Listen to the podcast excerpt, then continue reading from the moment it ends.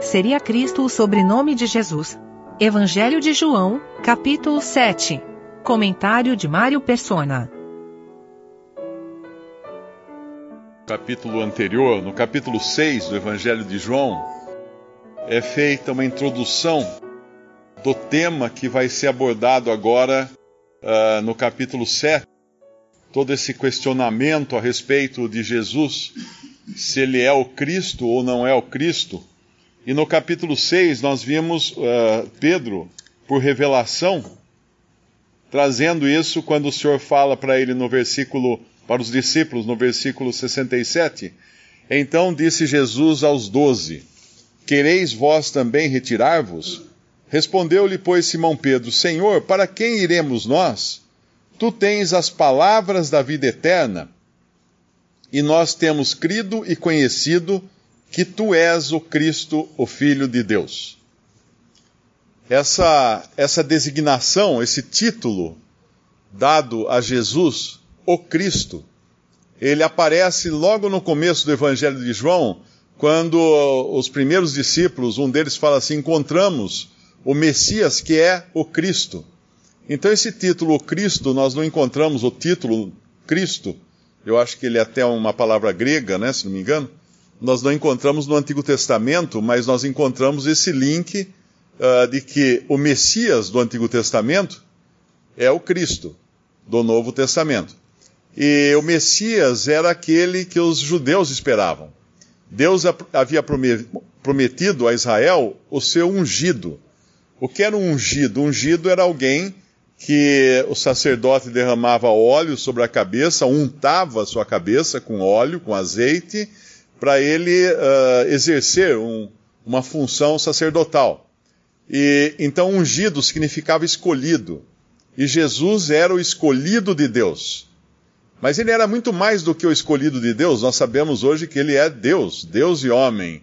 Mas para Israel, Israel, Israel ainda não sabia disso. Israel aguardava esse escolhido, esse ungido.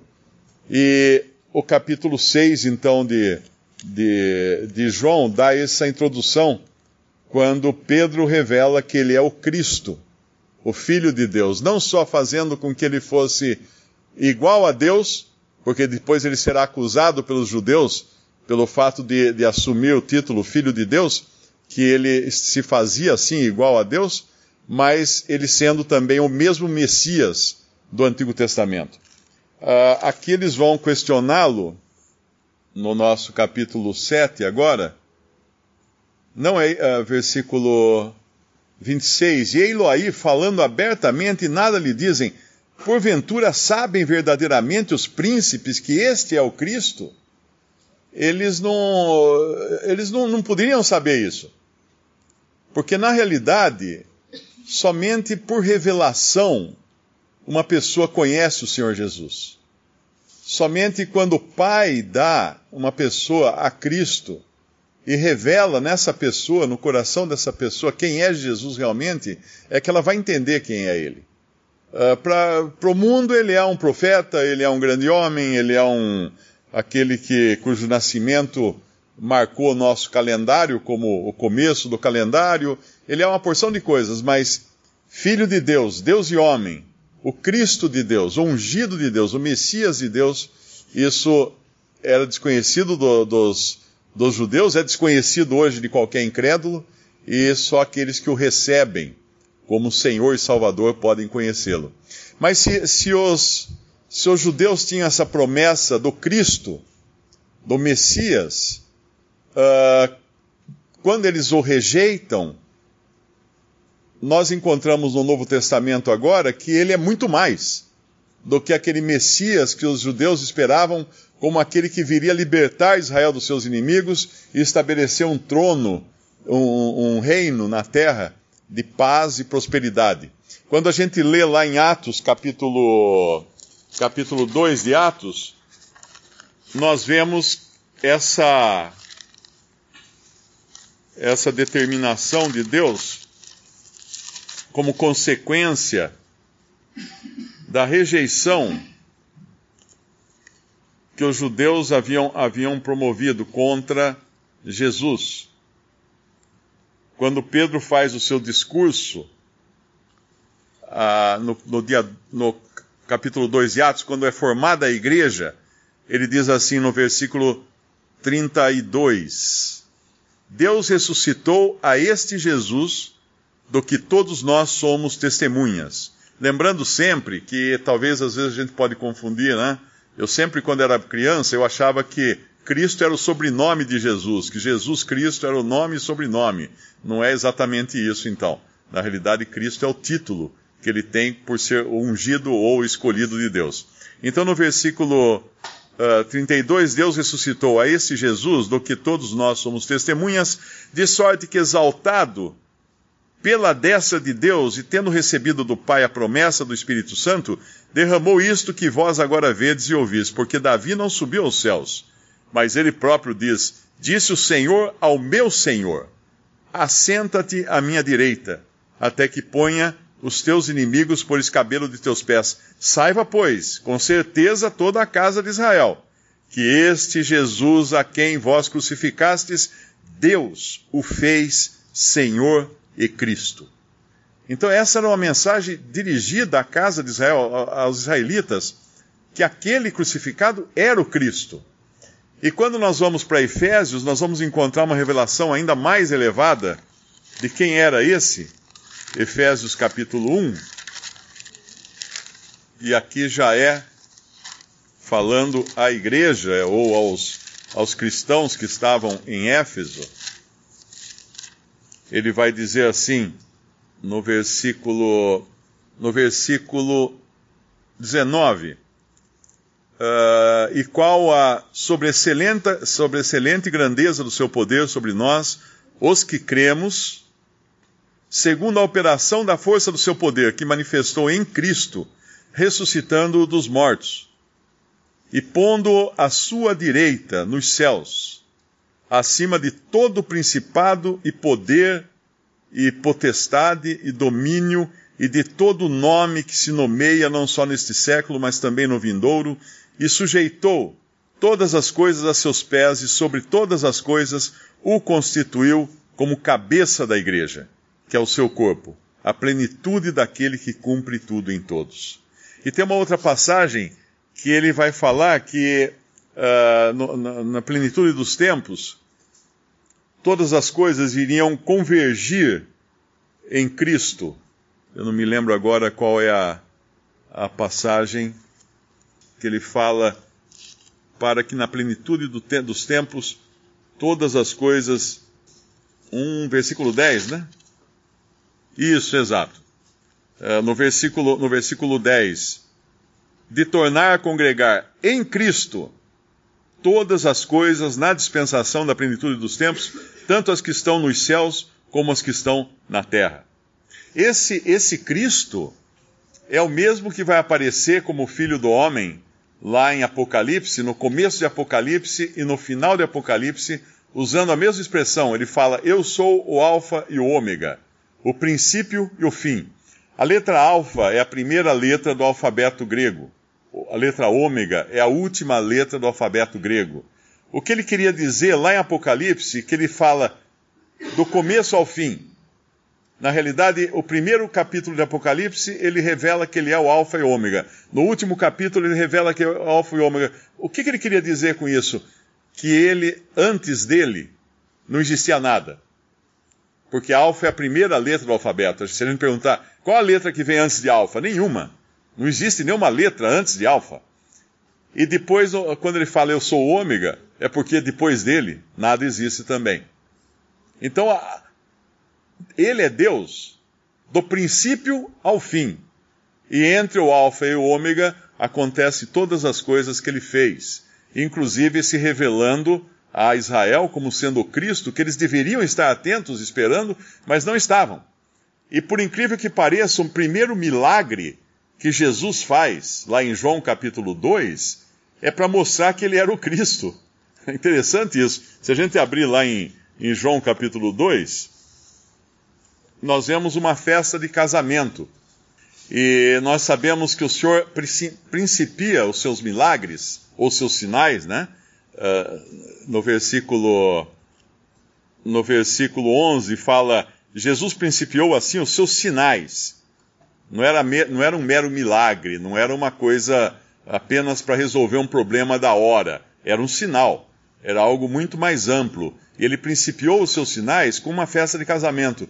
E isso anunciava também que ele vai terminar o seu ministério. Ele começa o ministério aqui, ele vai terminar o seu ministério com uma festa de casamento, lá no final de Apocalipse, quando ele vai receber a sua noiva, a igreja, nessa festa de casamento, que são as bodas do cordeiro nos céus.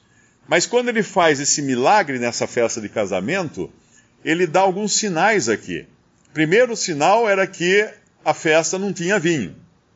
E sem vinho não tinha festa. Porque o salmo fala que o vinho alegra o coração do homem. E nós sabemos que todas as festas de Israel, uh, no, Antigo Testamento, no Novo Testamento, tinham vinho. O vinho era uh, essencial a uma festa. Alguns podem falar assim, não, mas era suco de uva. Aí, fala sério, suco de uva alegra o coração do homem? Não. O Salmo fala que o vinho alegra o coração do homem. Então, uh, é claro que tentar mudar isso desmancha todo o significado de, de toda a Bíblia. E quando ele, ele transforma água em vinho, aqui tem muito mais coisas envolvidas, mas vamos ficar só com essa uh, em relação a, a, a esse sinal para apontar que ele era o Cristo.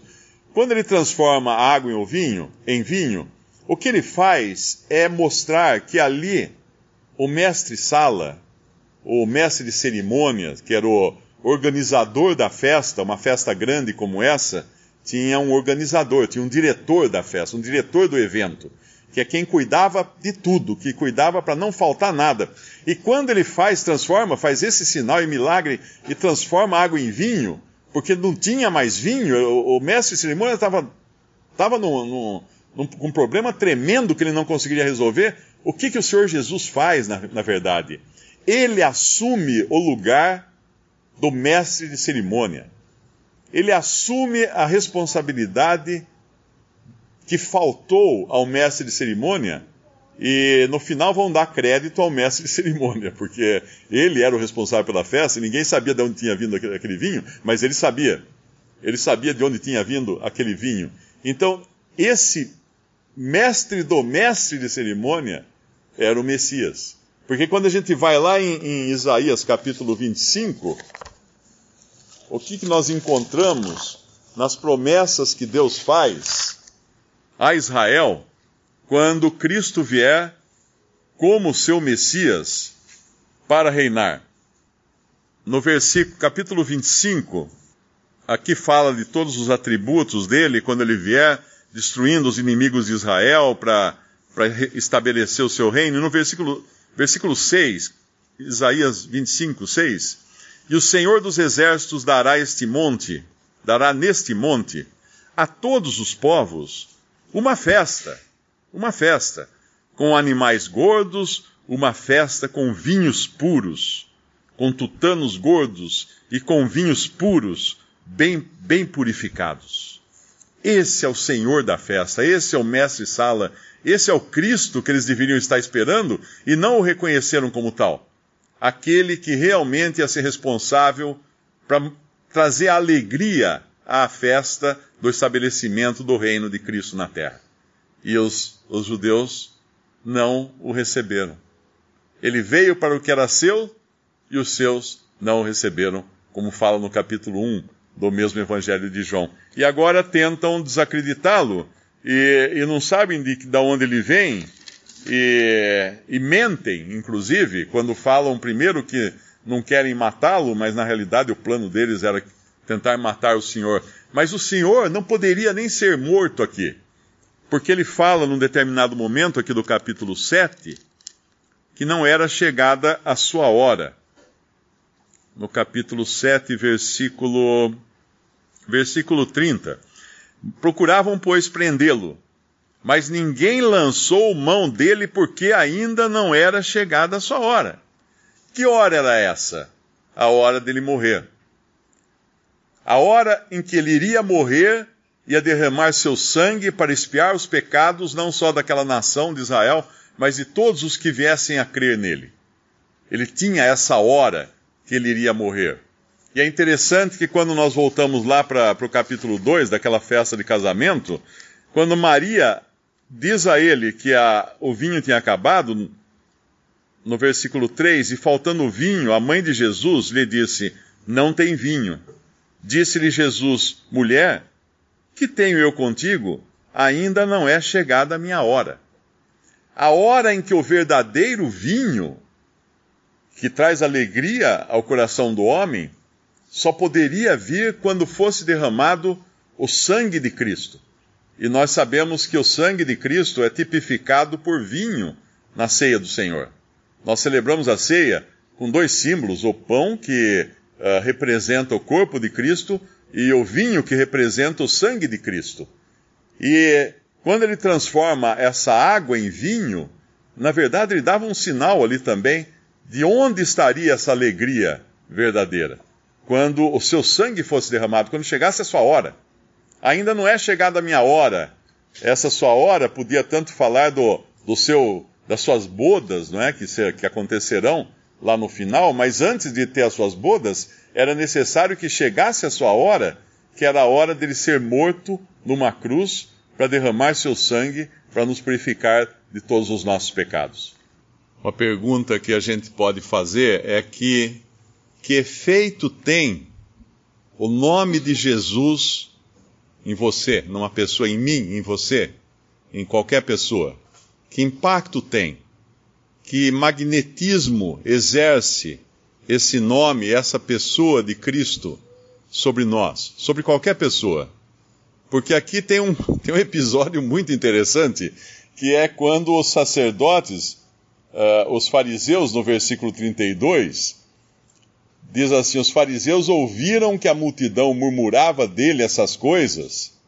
Uh, a multidão no versículo 31 está dizendo assim: Muitos da multidão creram nele e diziam: Quando Cristo vier, fará ainda mais sinais do que este tem feito? Ou seja, esse não pode ser outro, porque será que alguém consegue fazer mais sinais que este?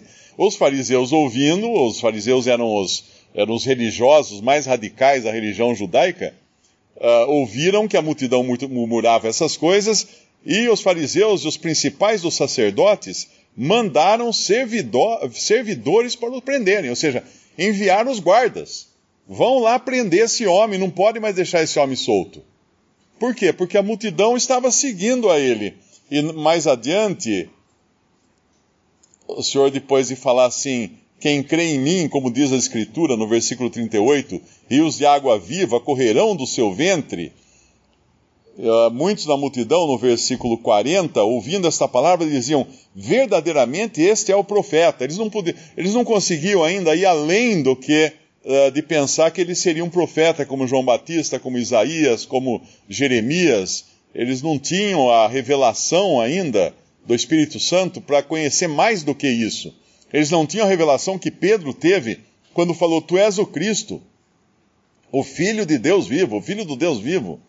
Então, esses servidores, com tudo isso, que essa, esse magnetismo todo que o Senhor exercia nas multidões, os fariseus mandam, os, e, os, e os principais sacerdotes mandam os servidores, mandam os guardas lá para prendê-lo.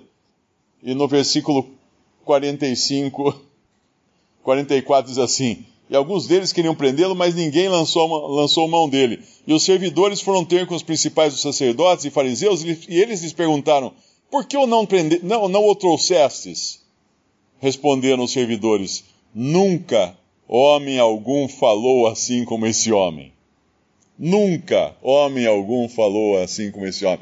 Ainda que eles não tivessem entendido nada do que o Senhor Jesus falou, ainda que eles não tivessem crido no Senhor, como deveriam ter crido, eh, sendo o Messias, aquilo foi um impacto tremendo na vida desses servidores. Uh, ninguém vai até Jesus e volta do mesmo jeito que foi. Ninguém vai e volta indiferente. Você volta, pode voltar até inimigo dele. Você pode voltar até o rejeitando, não querendo nada com ele, mas não volta diferente. Não volta diferente. Uma pessoa que ouve, escuta o evangelho, escuta que Jesus morreu na cruz e com o seu sangue derramado oferece agora o perdão de todos os pecados e a salvação, Uma pessoa que escuta isso e ainda assim fecha o seu coração para Cristo, ela vai se tornar inimiga, ela vai se tornar avessa à palavra de Deus e vai mudar de calçada quando alguém vier falar de Jesus para ela. Mas ela não vai mais estar não vai estar do mesmo jeito. Ninguém que vai até Jesus volta do jeito que foi. Sempre vai voltar diferente, para bem, para salvação, ou para mal, para condenação. Porque o Senhor Jesus fala lá no capítulo no capítulo 3 de João, ele diz assim no versículo no versículo 18: Quem crê nele não é condenado, mas quem não crê já está condenado porquanto não crê no nome do unigênito Filho de Deus. E a condenação é esta: que a luz veio ao mundo, e os homens amaram mais as trevas do que a luz, porque as suas obras eram más. Porque todo aquele que faz o mal aborrece a luz, ou rejeita a luz, e não vem para a luz, para que as suas obras não sejam reprovadas. Mas quem pratica a verdade vem para a luz, a fim de que as suas obras sejam manifestas, porque são feitas em Deus. O interessante desse capítulo é que ele é a segunda vez em que aparece um homem aqui, que ele é, nós podemos dizer assim, um, um protótipo de uma pessoa que vai se converter a Cristo. Ele apareceu a primeira vez, o nome dele é Nicodemos, ele apareceu a primeira vez no capítulo 3, indo a, indo a Jesus de noite, provavelmente por medo dos seus colegas fariseus, ele era um príncipe, ele é um dos principais entre os judeus, então ele era uma pessoa que fazia parte da cúpula do judaísmo. E ele vai ter com Jesus à noite, no capítulo 3 do Evangelho de João, e o Senhor Jesus fala a ele que é preciso nascer de novo. Quem não nascer da água e do Espírito não verá o reino de Deus. E depois ele fala, não entrará no reino de Deus. Nascer da água e do Espírito é nascer da palavra de Deus aplicada pelo Espírito Santo no coração de uma pessoa. É receber vida para então vivo, né? Porque nós, nós nascemos mortos aos olhos de Deus, espiritualmente mortos por causa do pecado, mas ao recebermos vida pela palavra de Deus aplicada pelo Espírito Santo no nosso coração, nós recebemos vida e sentimos agora o peso do nosso pecado e podemos aí clamar por salvação a Cristo, a Deus por, uh, por salvação. E ele foi lá no, no começo, à noite, escondido, falar com o Senhor Jesus. Mas nós vemos de novo agora esse mesmo Nicodemos, nesse capítulo 7 agora de, de, de João, quando os judeus falam todos soberbos, né?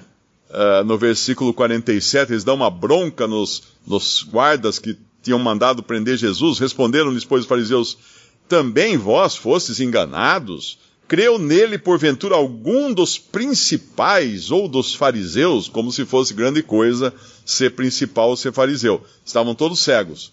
Mas esta multidão que não sabe a lei é maldita. Essa, vamos usar uma expressão moderna que a gente, todo mundo aqui está uh, acostumado, essa gentalha é maldita, é o que ele está dizendo aqui. Essa plebe que não sabe a lei é maldita. Eles estavam se soberbecendo aqui, porém, de repente surge esse homem aqui, Nicodemos, uh, como se tomasse um, um, uma injeção de coragem e fala, e Nicodemos, que era um deles, no versículo 50, 50, o que de noite for a ter com Jesus, aqui o Evangelho deixa muito claro quem era esse Nicodemos e como era agora um, um, um salto audacioso para ele fazer isso na frente de seus colegas fariseus. Ele diz no versículo 51: Porventura condena a nossa lei um homem sem primeiro ouvir e ter conhecimento do que faz? Ele defende o Senhor na frente dos outros. Ainda até de uma maneira tímida, até sem confessar o seu nome, porque ele fala que tem direito a um julgamento justo, tem direito a, a escutar o que ele fala, ou o que ele diz, ou o que ele faz. Responderam eles no versículo 52 e disseram-lhe: És tu também da Galileia? Examina. Uh, dizer que era da Galileia era meio que uh, pejorativo também, né, para eles lá. Uh, examina e verás que da Galileia nenhum profeta surgiu e cada um foi para a sua casa. Cada um foi para a sua casa.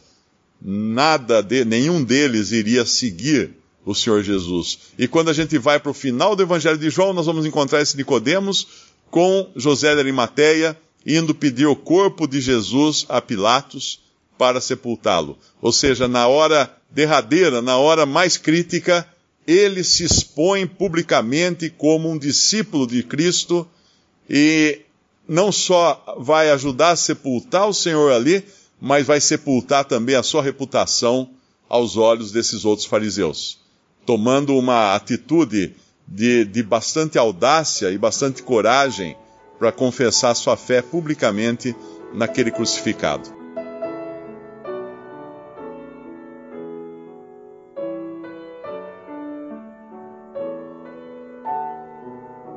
Visite respondi.com.br. Visite também 3minutos.net.